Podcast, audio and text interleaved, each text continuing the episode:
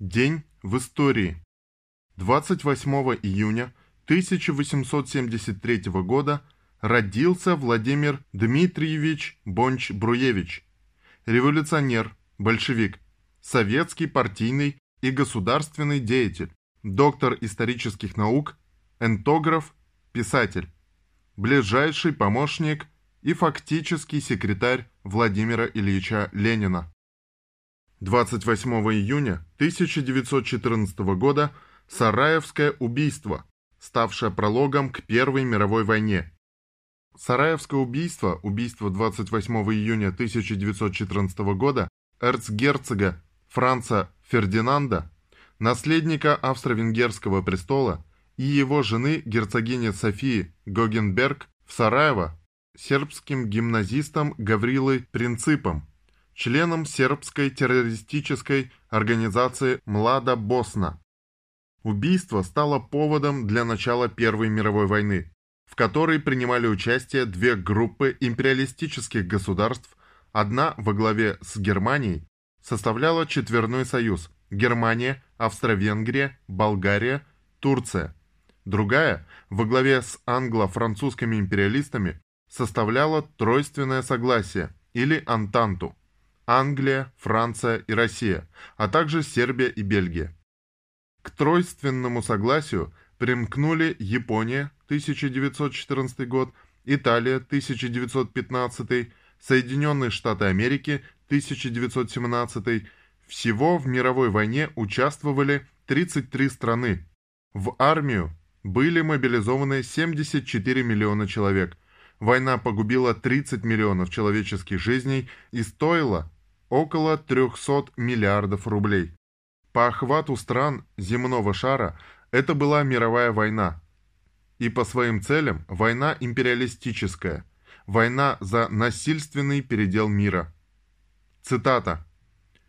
«Действительная сущность данной войны, — писал Ленин, — не национальная, а империалистическая. Война идет между двумя группами угнетателей между двумя разбойниками из-за того, как поделить добычу, кому грабить Турцию и колонии.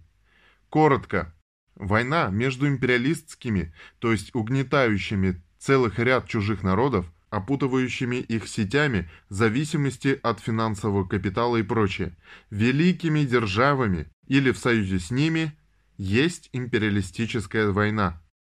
Такова война 1914-1916 годов. Защита Отечества есть обман в этой войне, есть оправдание ее. Владимир Ильич Ленин, полное собрание сочинений, том 30, страница с 83 по 84. Конец цитаты. 28 июня 1918 года Совнарком принял декрет о национализации крупной промышленности и предприятий железнодорожного транспорта. 28 июня 1919 года Владимир Ильич Ленин завершил работу над брошюрой «Великий почин». Цитата. «Поменьше пышных фраз, побольше простого, будничного дела, заботы о пуде хлеба и пуде угля, больше заботы о том, чтобы эти необходимые голодному рабочему и оборванному, раздетому крестьянину пуд хлеба и пуд угля доставались не торгашевскими сделками, не капиталистическими, а сознательной, добровольной, беззаветно-героической работы простых тружеников. Вот таких, как чернорабочие и железнодорожники Московско-Казанской железной дороги. Мы должны все признать, что следы буржуазно-интеллигентского, фразистого подхода к вопросам революции обнаруживаются на каждом шагу повсюду, в том числе и в наших рядах. Наша печать, например, мало ведет войны с этими гнилыми остатками гнилого буржуазно-демократического прошлого. Мало поддерживает простые, скромные, будничные, но живые ростки подлинного коммунизма. Конец цитаты. 28 июня 1919 года был подписан Версальский мирный договор между Германией и странами Антанты. Германия понесла существенные территориальные потери, а также выплачивала репарации и ограничивала размер и оснащенность вооруженных сил. Армия не более 100 тысяч на контрактной основе, ограниченный флот, ликвидация ВВС и танковых войск и так далее. Кроме того, Германия отказывалась от Брестского договора, уже расторгнутого РСФСР, и всех остальных соглашений с РСФСР, и обязалась принять все государства на территории бывшей Российской империи, которые признали бы страны Антанты. В этот же день 1923 года РПЦ официально признала советскую власть, в годы Великой Отечественной войны РПЦ поддержала советскую власть в борьбе с нацистом.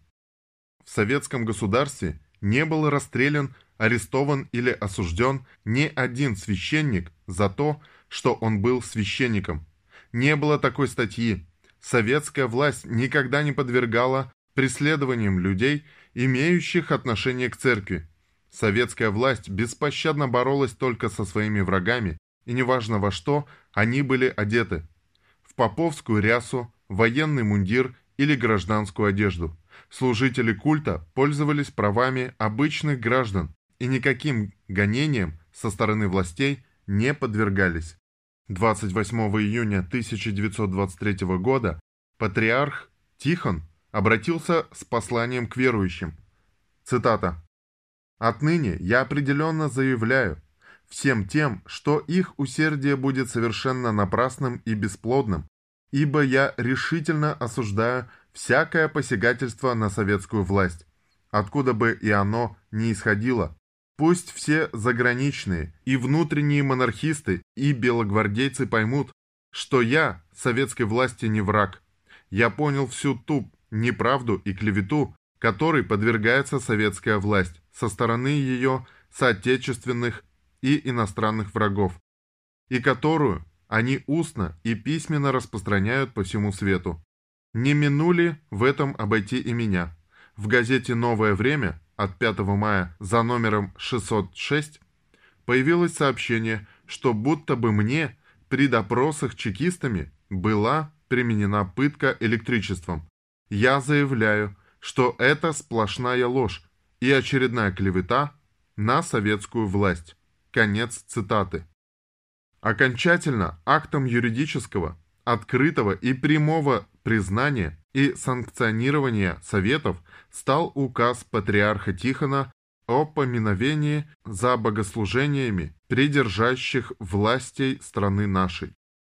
1925. Первый в мире крестьянский санаторий. Торжественное открытие крестьянского санатория состоялась 28 июня 1925 года. В этот же день 1941 года в районе деревни Песеничи был дан первый бой партизанского отряда под командованием Василия Захаровича Коржа. Для охраны города с северной стороны на дорогу Пинск-Логищен поставили группу партизан. На засаду партизанского отряда, которым командовал Корж, наскочили два немецких танка. Это была разведка 293-й пехотной дивизии вермахта. Партизаны открыли огонь и подбили один танк. В результате этой операции им удалось захватить в плен двух гитлеровцев. Это был первый партизанский бой первого партизанского отряда в истории Великой Отечественной войны.